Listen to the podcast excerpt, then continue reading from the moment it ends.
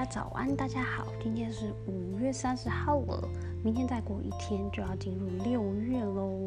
大家已经准备好要进入真正的暑假或者是呃夏天了吗？不晓得台湾天气最近怎么样？听朋友说好像天气怪怪的，就是一直下雨，下到高雄都淹水了这样。我们南加州最近呢，嗯，天气还不错，凉凉的，然后又有太阳。我每次都跟朋友说，南加州最有名的就是天气啦，就是永远一年四季真的就是非常舒服的天气，很干燥。然后呢，太阳永远都在那里，只要在太阳底下，你就不觉得冷。然后冬天真的也是不会热，呃，冷死了人。我觉得因为就是这样吧，所以我们当场就是当场洛杉矶的地方，真的是莫名其妙一堆的流浪汉，他们就是可以露宿在街头，露宿在。各大的高速公路旁边这样，然后也不知道哪来的很高级的帐篷，就是可以永远就是一年四季就是 睡在那里。可能因为这是冬天没有办法，就是不是会不会太冷的状况，他们才可以这样子很高兴的过每一天吧。好了，不多说了。哦，对，我要先跟大家道个歉。我好像已经有两天没有过来跟大家报财经新闻了，因为这两天有一点急事，嗯，真的是非常抱歉。好，我们现在赶快进入今天的重点财经。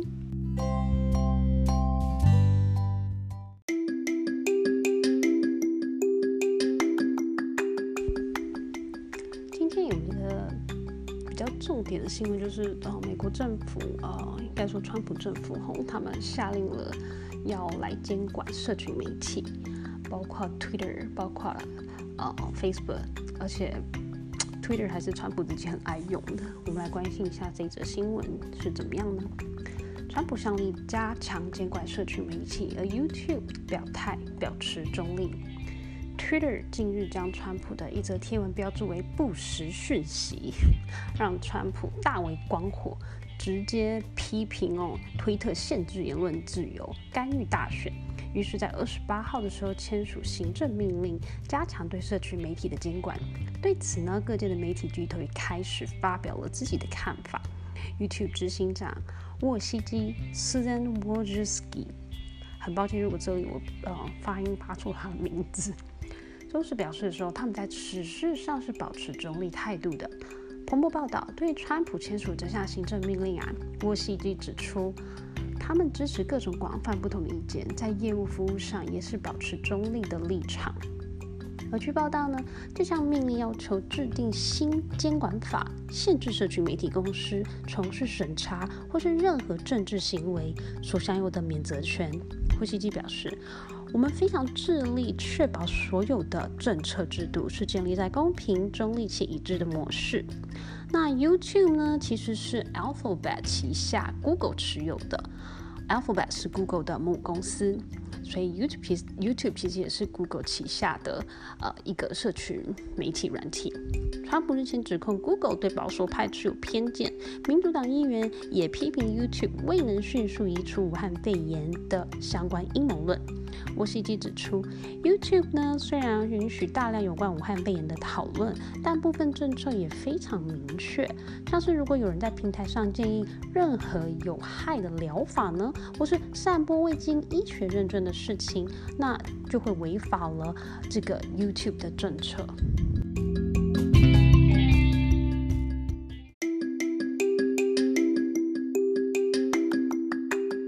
呃哦，笃定跳票！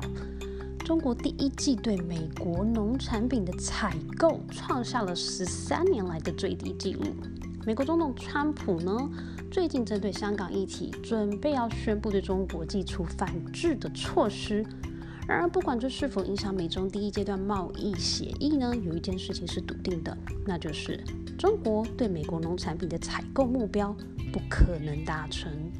彭博报道，根据美国农业部数据显示，今年前三个月，中国采购美国农产品只有三十三点五亿美元。创下了从二零零七年以来同期的最低纪录。仅是一月期间呢，在美中第一阶段贸易协议承诺的今年采购三百六十五亿美元，在美国农产品的零头而已哦。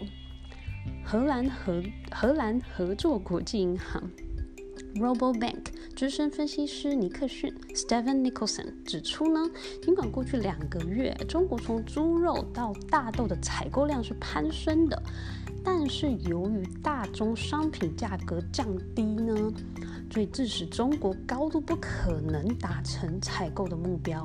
该协议不是数量方面的承诺，而是美元的价值。当大宗物资这么低廉、这么便宜的时候，你可以大量采购，但是却难以逼近金额目标，这是个问题。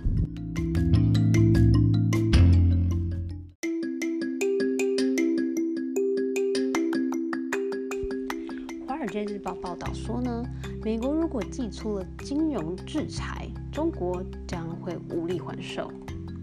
中国全国人大二十八日通过了香港版的国安法，引起美方高度关注，而且威胁将取消对香港的特殊待遇。不过呢，《华尔街日报》二十八日报道，如果美方运用金融方面的手段制裁中资银行等，对中国的伤害将更大，而且中国没有同等的能力还手。《华尔街日报》报道，美国如果取消香港特殊地位，将对香港企业以及出口商造成重大影响。接下来，美国技术恐怕不能再进口到香港，香港也将被征收与中国相同的关税。然而呢，这些做法其实没有触及香港在中国对外金融扮演的重要角色。根据二零一九年的数据呢，中资银行在香港持有一点一三七兆美元的资产。虽然仅占了中国银行四十兆美元资产的一小部分，但是与中资银行跨境放款的二点二一五兆美元相较之下呢，比重显得很大。许多中资银行从事跨境业务，主要透过香港以美元来进行的。报道指出，尽管美国呢不能直接决定香港金融中心的地位，但是华府过去曾经透过美元体系影响力呢。惩罚与美国制裁对象往来的南韩、法国以及黎巴嫩的金融机构。美国先前也扬言冻结伊拉克在纽约联准银行的账户，显示金融手段是华府在外交政策上愿意动用的工具。如果美方限制中资银行有关美元计价的活动，将大大损害中国展开海外金融业务的能力，对“一带一路”计划形成挑战，同时也将断了北京的人民币国际化之路。该报分析呢，美国对中国金融的制裁将分散进行，不大可能一次到位，但是认定香港不再自治，将成为压迫中国国际金融业务的开端。而且在这一方面，中国没有能力还手。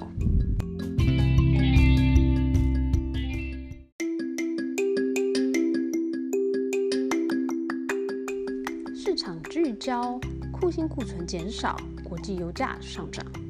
美国的炼厂增产呢，抵消了原油库存意外增加影响，市场并聚焦库欣库存减少，国际油价在周四二十八号的时候上涨。路透报道，纽约西德州中级原油七月交割价上涨零点九美元，或者是二点七 percent，收每桶三十三点七一美元。布兰特原油七月交割价上涨零点五五美元，或一点六 percent，收美元三十五哦，I'm sorry，收每桶三十五点二九美元。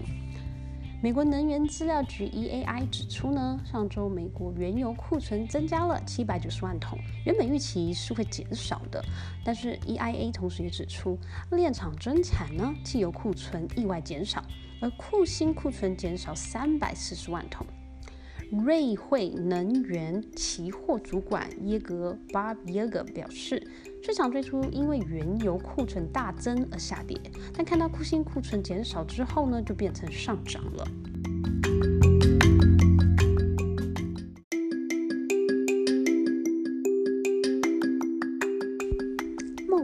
案让中国不满，市场忧油菜籽出口难解禁。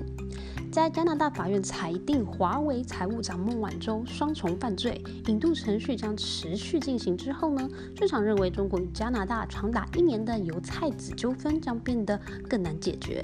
彭博报道，RBC Dominion Securities 温尼伯曼尼托巴 Manitoba 的分行经理 Tony Truck 指出呢。市场原本是寄望在今年秋季农民收成新作物之前，中国会恢复加拿大油菜籽运输商的出口许可。但是随着孟晚舟事件的发展，再度让中国不满了，这样的希望受到了重挫。而这个分析经理认为，尽管仍有迹象显示中国呢可能开放加拿大油菜籽的出口限制，但是市场信心已经萎缩，认为解除限制的可能性越来越渺茫。报道指出啊，中国去年以发现害虫还有品质问题为由，取消了两家加拿大油菜籽商的出口许可证，但外界却将此视为中国对孟晚舟案的报复。据加拿大油菜籽协会 （Canola Consult of Canada） 估计呢，这会导致加拿大去年在油菜籽方面损失近十亿的加币，约台币两百一十七点三亿的收入。协会主席 Jim Everson 表示，当他听到关于孟晚舟案的最新判决时，啊，他们真的很难乐观起来。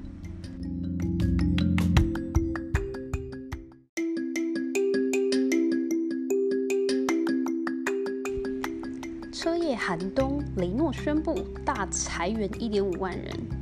全球汽车业因为疫情的影响，陷入了景气寒冬。法国汽车大厂雷诺呢，在今天就宣布了将撤撤裁约一点五万名员工，希望能在三年内削减行政支出达二十亿欧元。雷诺今天呢宣布这项成本削减计划，也已经在昨天通知劳方。这项计划也包含了裁撤法国四千六百名员工、海外一万名员工，以及重整或关闭法国制作工厂。雷诺也预计在二零二四年以前呢，将产量从目前的四百万辆减少到三百三十万辆。雷诺代理执行长德波斯 （Clotilde Delbos） 在声明中坦诚说，先前雷诺的产线专注产量以及销售，并希望取得呃领先的地位。但现在整个思维已经改变了，未来公司不会追求成为世界顶尖，而是成为一家可以永续且获利的企业。